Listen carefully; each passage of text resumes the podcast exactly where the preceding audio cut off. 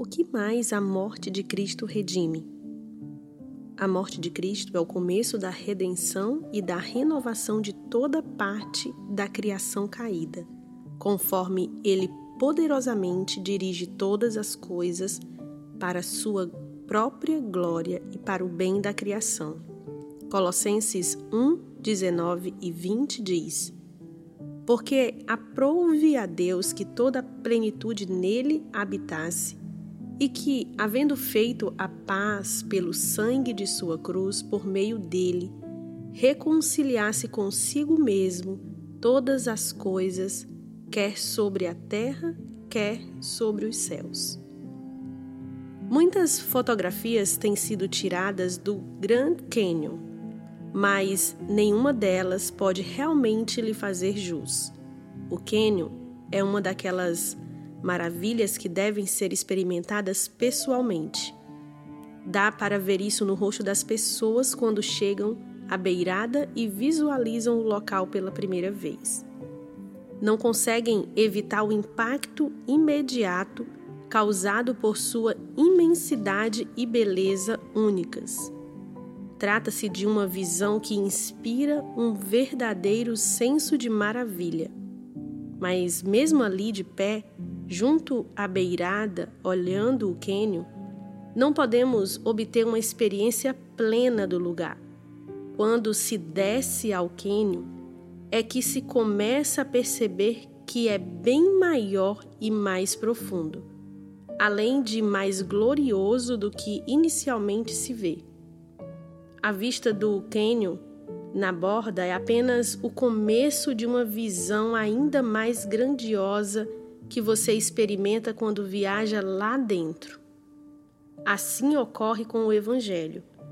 Ao nos aproximarmos pela primeira vez do Evangelho, temos uma visão muito linda e inspiradora a salvação dos pecadores.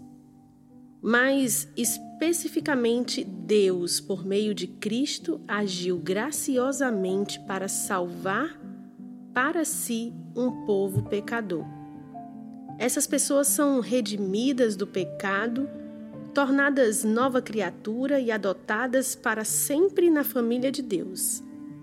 É uma mensagem maravilhosa, belíssima e incrível.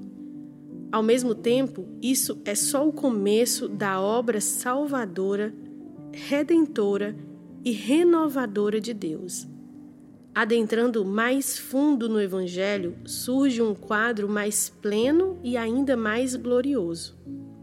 Vemos que a salvação por Deus dos nossos pecados sempre teve a intenção de desabrochar em uma salvação mais profunda, mais ampla que a tudo engloba de toda a criação. A salvação dos pecados está no cerne do Evangelho. É a fonte da qual tudo brota. Dessa fonte flui um poderoso rio, repleto de poder de redenção e cura para cada centímetro do cosmos. Tudo isso tem dois efeitos sobre nós. O primeiro, dá-nos esperança quanto ao futuro. A nosso redor, em tudo vemos evidências da queda, como, por exemplo, sistemas sociais injustos e declínio moral e cultural, além de terrível sofrimento e morte.